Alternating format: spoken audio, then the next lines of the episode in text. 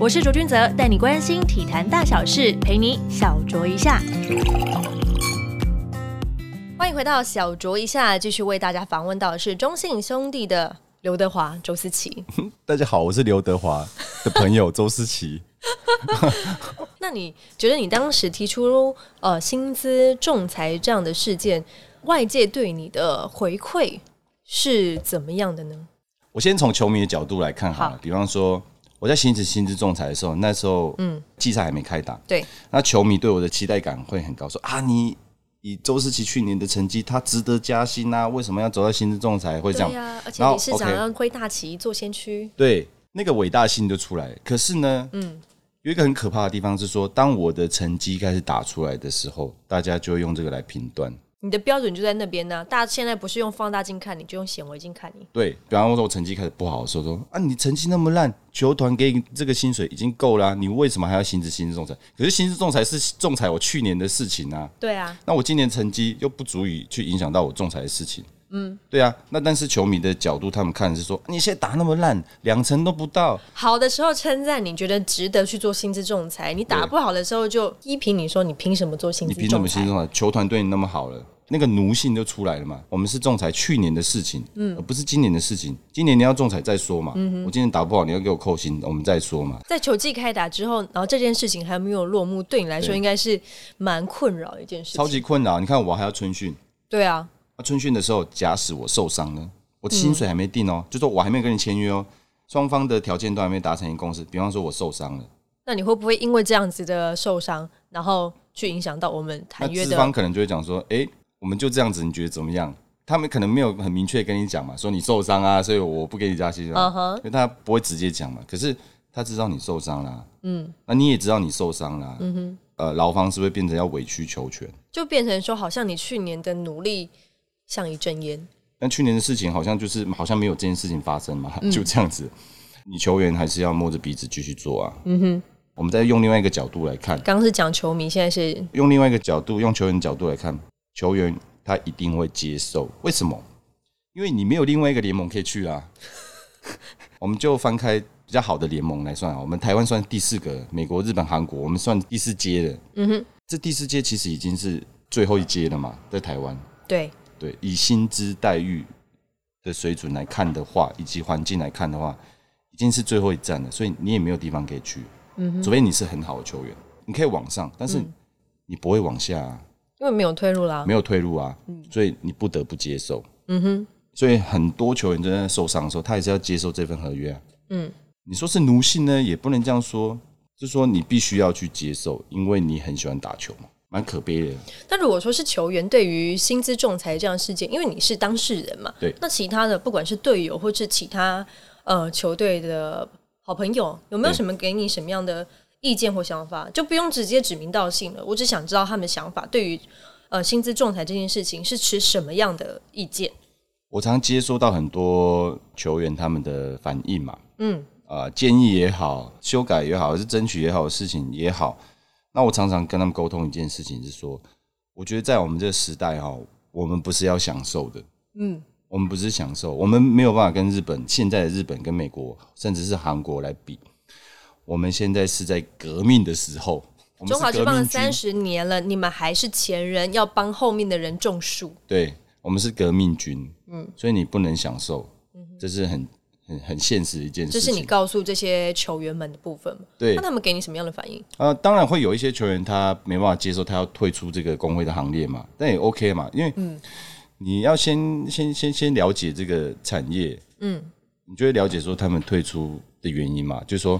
每个人都不想自私，但是他们又不想把自己的权益拿出来，这这个是人性，这是人性嘛，想要别人帮他争取权益，然后自己又不参与其对中，，这是人性，这是很很很现实的一面是这样子。嗯所以我们这个时代本来就是在革命的，要种树的啊。因为没有为什么？因为我们在十年前在假球的时候，我们已经被消磨殆尽太多了，所以我们要重新再来。你就是重新在回血我们当是重中。新再来的这些人，嗯哼，所以我们要要努力嘛。你你你不想参与种树或者是革命的话，那些人他就会离开啊。嗯哼，对啊，但是还是会有一些人还是想建立这些更好的制度，期许啊，若干年中若华干职年棒后会很好，只能期许。我们我们享受不到，真的。那在薪资仲裁这件事情上面，我相信你自己也会有看一些媒体朋友们的报道嘛，有些你认识，有些你不认识。对。那有篇报道，我是觉得蛮有趣的，他在标题是直接写说“命运或巧合？”问号，仲裁公布周思琪成绩溜滑梯，你自己有看过这一篇吗？有，我有看过。内容如何？你觉得？诶、内容如何？他写的不太专业的地方也有，比方说成绩直直落，可是你要去看我在公布之后，我是用什么方式来在球场上待着。我就是可能就代打啊，嗯对有你就一是场代没一打场嘛。嗯，那我在薪资仲裁之前，我的确是成绩还不错啊。嗯，对。那但是因为后来那个总教练他找到了一种呃赢球的胜利模式嘛，嗯哼，所以那我的角色就变成说，我要有时候上，有时候不上嘛，对，所以我的分母数就少了。嗯，所以你要用我的分子数来去看的话，对我来讲有一点苛刻啦。应该说不太公平啦，因为对啊毕竟在仲裁之前你是比较稳定出赛的，对对。对，那在仲裁之后是比较有点像代打功能这样吗？就是在打工的嘛。那嗯我的安打数如果低的话，我当然打击率一下子就会掉很多啊。嗯哼，对嘛，因为我的打数不够多嘛，所以你那个加成上去的那个效果，诶，就好像是往下滑。对但我相信这位作者其实也是希望你可以更好，因为虽然说标题真的是杀人，对，这样写好像诶，看看似对你不公平，但其嗯实，在整篇看完之后，我的想法是说，他其实是在对你的仲裁结果抱不满，他在替你抱不平。的确啦，那边标题很耸动嘛。他想说你不写，为什么不写一些薪资仲裁的东西你就是出来被标题吸引了，所以你点进去看才发现，诶，你要其实赚内赚容点阅率嘛？还蛮和平的，而且是其实有一点替你抱不平这样子的啦。但薪资仲裁就是也是希望说可以让整个环境可以更完善。但说到环境这个部分，对你自己对于拉米戈桃园要易主、魏全龙重返中职这两个事件，你自己的看法是什么？拉米瓜一组其实也是多年不能公开的秘密嘛， 不可说的秘密。其实他们好多年前就有这个风声就出来了嘛。嗯，那尤其是我们又是球员，其实球员都有传来传去嘛。一组的过程的确有商业模式的考量啊，当然，这毋庸置疑嘛。嗯那现在我认为是高点嘛，嗯，对啊，那高点抛售其实很适合啊，嗯对啊，那对他们的家族企业资本额没有像其他三队或像魏全金龙会进融来，啊这样子，对他资本额没那么多，要经营对一支职棒球员，而且是其实符很合辛，苦。符合现代的职棒球队要花很多的成本，很辛苦嗯的，所以他们也知道嘛，嗯，那所以这个时候我觉得是一个很好的时机啊，嗯对啊，的确啊，完全老板思维，哎，应该有对在做副业吧？我的副业是公益啊，对，我知道。嗯那对于魏全龙重返中职呢这件事情，你又怎么看？魏全龙重返中职哦，呃，我觉得是好事啊，嗯哼，因为他们也是一个很大的企业嘛，所以他们为什么会进来，一定会有商业的考量在里面嘛，因为我们这个时代就是谁的钱多就是子弹多嘛，嗯，所以他们要进来这边，一定已经准备好那些子弹了嘛，他们也知道说他们对这支球队的期许跟利益所在跟商业考量在哪里嘛，所以他们才会进来嘛，是，是这样子嘛，如果没有利益的交换，他们进来干嘛？毕竟老板们也不是慈善家，对啊，他不是做慈善的啊，他是要做利益交换的、啊，选择交换的嘛，所以这是商业行为啊，所以他们很清楚啊，所以我们也要很清楚说他们进来的目的是什么。那当然，魏全龙是一个文化、啊，是一个精神嘛，我觉得回来是非常好一件事情。我是棒球选手周思琪，你现在收听的节目是小酌一下。之前你在接受我们访问的时候啊，你常常提到教育和阅读的重要性。对这个怕我们就是想要跟你聊聊你的培育基层人才的这些计划。你为什么对会特别注重这两件事情呢？教育跟阅读。嗯，教育跟阅读就是其实就是我以前没有的东西嘛，就是因为没有，所以我觉得重要。如果我会会会想说，如果我这两个东西在我小时候有的话，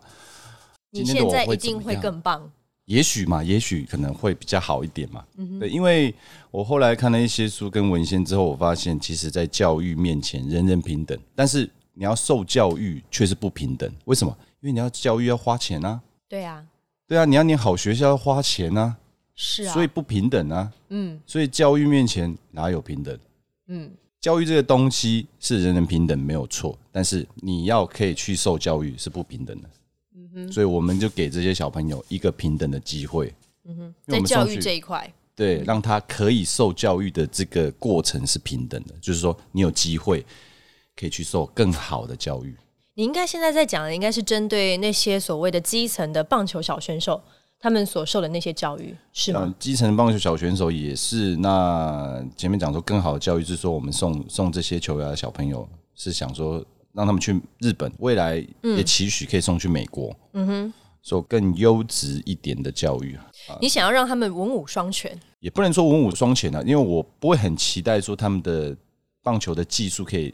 往上，那不是我期许，我希望他们的教育是好的。嗯哼，他们也许不会成为一个职棒选手，那也无所谓啊。嗯哼，但是他们会是一个很喜欢棒球的人，那就够啦。那也许他们受到这个棒球奖学金的熏陶，或者是有这个机会去国外去留学，有机会有可能去哈佛大学留学的时候，诶、他是如果是一个棒球人，他不是棒球选手，说不定他是一个企业家，他就可能资助球啊员基金好几亿了嘛。这个比棒球选手影响到的层面更多啊。你也想许的也非许啦嗯常的远，对啊，我做梦嘛， 对，没关系啊，有梦最美啊。我觉得你的想法是，呃，希望可以培育更多的所谓爱棒球的人的那个心，而不是说真的要去打棒球这件事情。对，因为我觉得打棒球太难，成为一个职棒选手非常难，这条路是窄的，窄的，嗯，而且很辛苦，代价对。非常非常之大。那你刚刚也提到说，你想要把呃这些小朋友就是往国外送，是不是让你觉得说，在台湾的这些所谓的教育体制之下，没有办法去达成到你想要的那个理想境界？我当然个人觉得是这样子嘛，因为像我们的教育，我我翻阅了那么多书跟文献，我觉得说有一些就好像历史课本，我们就是改来改去的，对，那些历史其实都不是正确的、啊，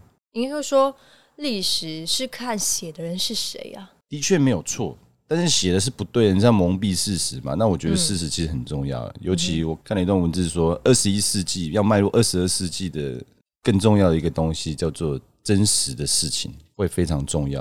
所以我们看到一些事情，即使是不是很正确啊，所以我想带给他们是更更更正确的的一更正确些的事东情，西更正确的一些所谓的观念也好。对，但我真的讲坦白一点好了，在你自己过去还是小选手的时候，到现在你是职棒的球员，在过去去看那些小朋友在打棒球的过程对当中，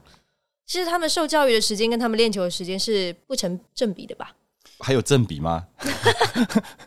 我看几乎是没有受到什么教育啊，就是训练的时间太多了，尤其是重要赛事。所谓的重要赛事，就是可能说会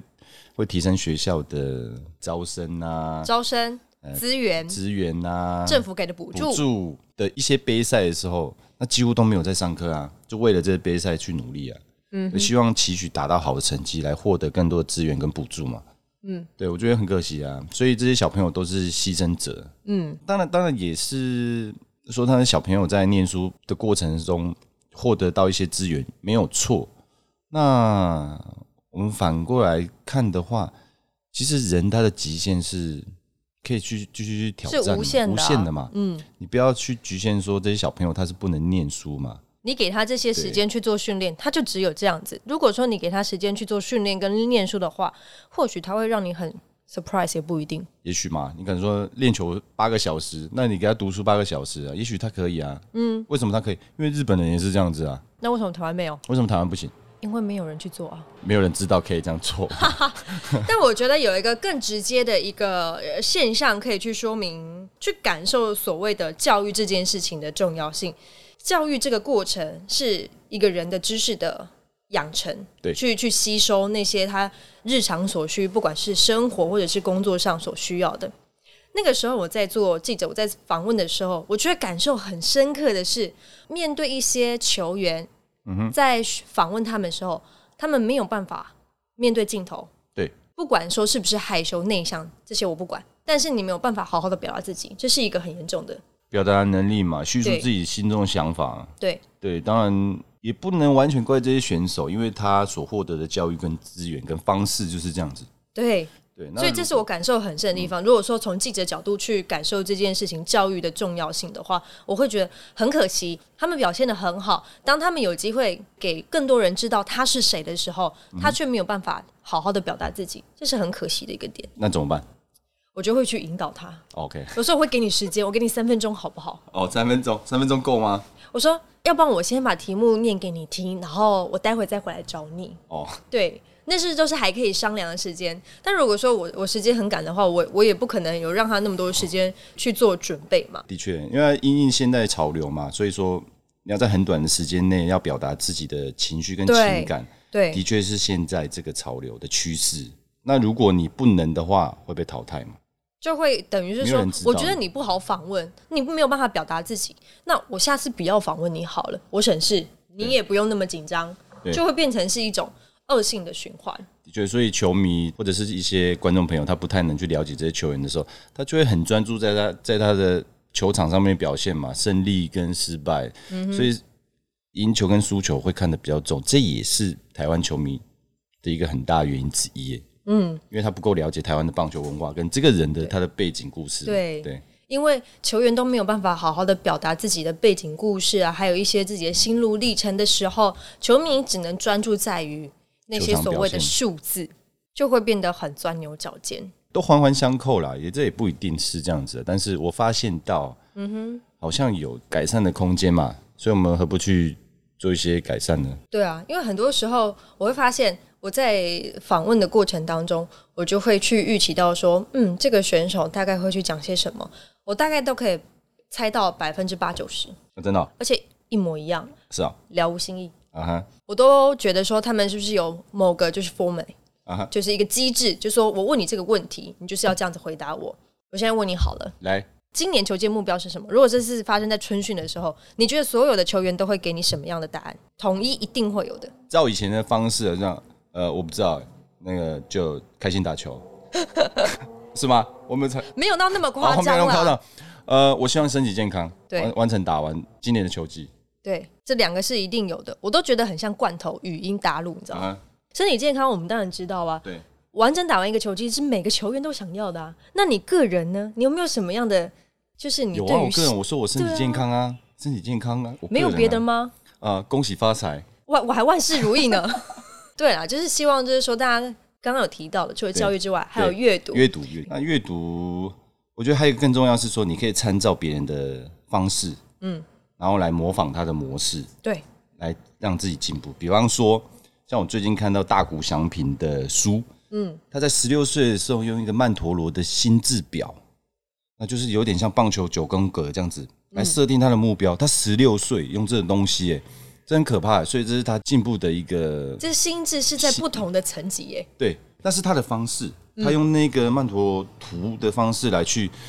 设计他的目标，这是他的方法。那我就觉得很适合拿来做参照啊，来去学习啊。嗯，那如果你有去翻阅这个动作的话，看看大谷翔平的书，看看铃木一朗的书，铃木一朗也有介绍他的一些方式嘛。嗯，比方说他的作文，哦对，他的他的嗯梦那想，啊太经典了。那那非常经典的东西，那都很值得去去看，然后甚至传给呃现在台湾的一些球员嘛，那是方法。嗯，你可以借由阅读来学习这些方法，然后来复制在自己身上，期许自己能够进步嘛。你当你能够期许自己能够进步的时候，你就是进步了。没错，而啊且说到阅读这件事情，今年三月也出版了《Game On》周思齐的《九局下半》。对，棒球教会我的那些事。嗯，这本书书名有点 长，对，有一点长啊。对。但你出书的动机是什么呢？出入动机就是有一些师长，他觉得我的自身经验跟经历其实蛮丰富的嘛，嗯，然后可以传示给更多喜爱棒球的朋友嘛，然后那所得的收益也是全数全数哦，嗯捐到慈善 团体啊，强调全数哦，真的是全数哦，其实可以做公益，又可以分享给后世，我觉得很棒啊。为什么是选在今年呢？之前其实嗯你在打职棒十年啊、对十一年、十二年、十三年的时候，其实你都有机会去做这件事情，为什么会是选择在这一年？有没有一个什么样的呃关键事件或是关键人物，觉得说，哎、思琪，我觉得你应该可以来做这件事情，还是是你在自己做了球牙基金这样的、呃公益之后，才对觉得我应该可以用更实体的东西来保留我对棒球的爱，我对棒球文化的认知给后面的人。嗯，其实我不太像是会用这种方式来做事，我都有一点你随是被遇逼的，是不是？也不是、欸，就是随随着这个机遇，然后来去掌握它，来去创造它，就刚好所谓的随遇而安嘛，应该是这样解释，是说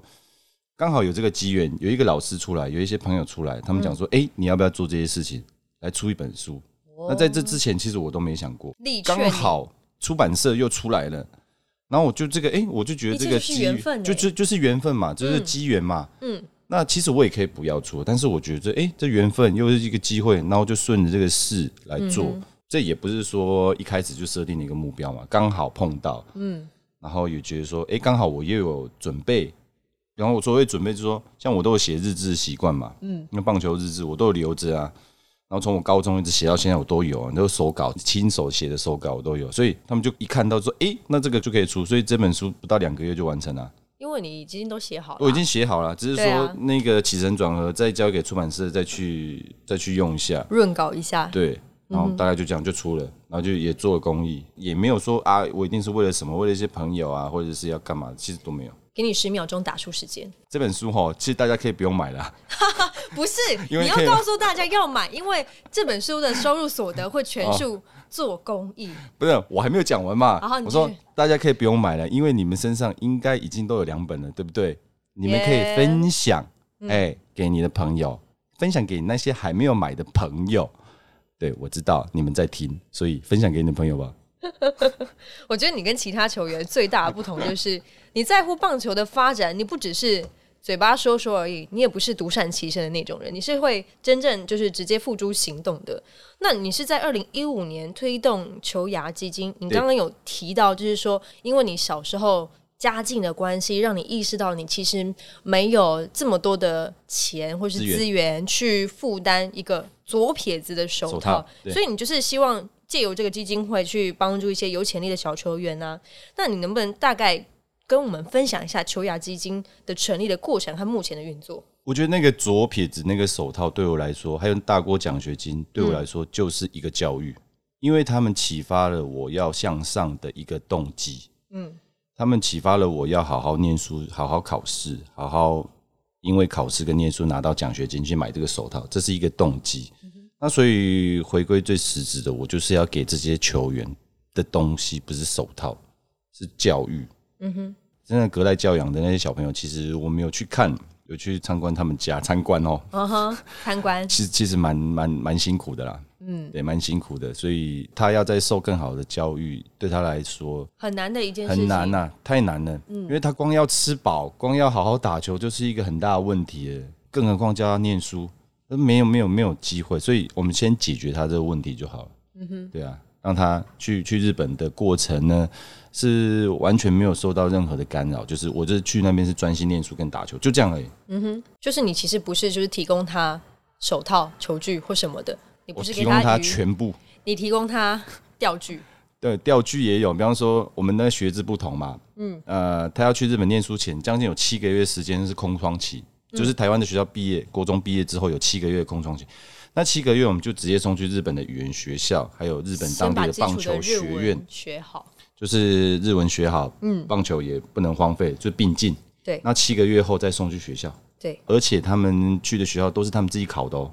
嗯，考哦，考试哦，考那个就有点像我们的学历正式哦测验了，对对就是说你的成绩符合哪个学校的资格对，就去哪一间，对对吗？对，那所以他们是国际学生嘛，所嗯以国际学生的标准当然比较低一点，但是他们都是用自己的能力去考的，嗯不是用我周思琪的名义去给他靠关系，不是哦，是真你又的不是用是什么考，立法委员或议员要去帮人家讲进好像学校，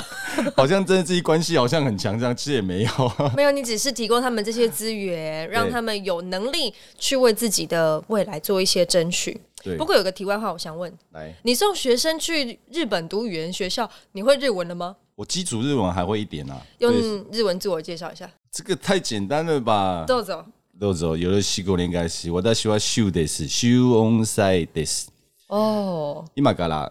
14兄弟のプロ野球選手です。よろしくお願いします。よろしくお願いします。其实我有在学日文，留在写日 文，啊那我可以开始讲日文也可以啊。好多。嗨，我们还是不要闹了，我们还是要有一些，因为你知道这没有办法及时翻译的。不过你这么忙，你又啊要做理事长，你对又要打球赛，对，你怎么去推动球牙基金？推动球啊票基金不是我推动嘛，是员工去推动嘛，因为我们已你经现在是是把一个责任在丢给他们身上，他们压力很大哦。呃压力大就是成长的 一个一个方式。没有，你是一个对呃所谓的基金会的头头，我一直强调说我是公啊关组的组长啊，我不是球票基金老板，我是公关组组长，我是负责在打公关的。哦，对对对对，那执行是真的是他们，他们很辛苦啊，对，但我我自己是老板，我也知道，我也是在除了做公关谈业务兼之校长外，，对哎，对，我们就不用多说了嘛，这其实是有辛苦的一面然后的，讲出来都是一把血一把泪。对，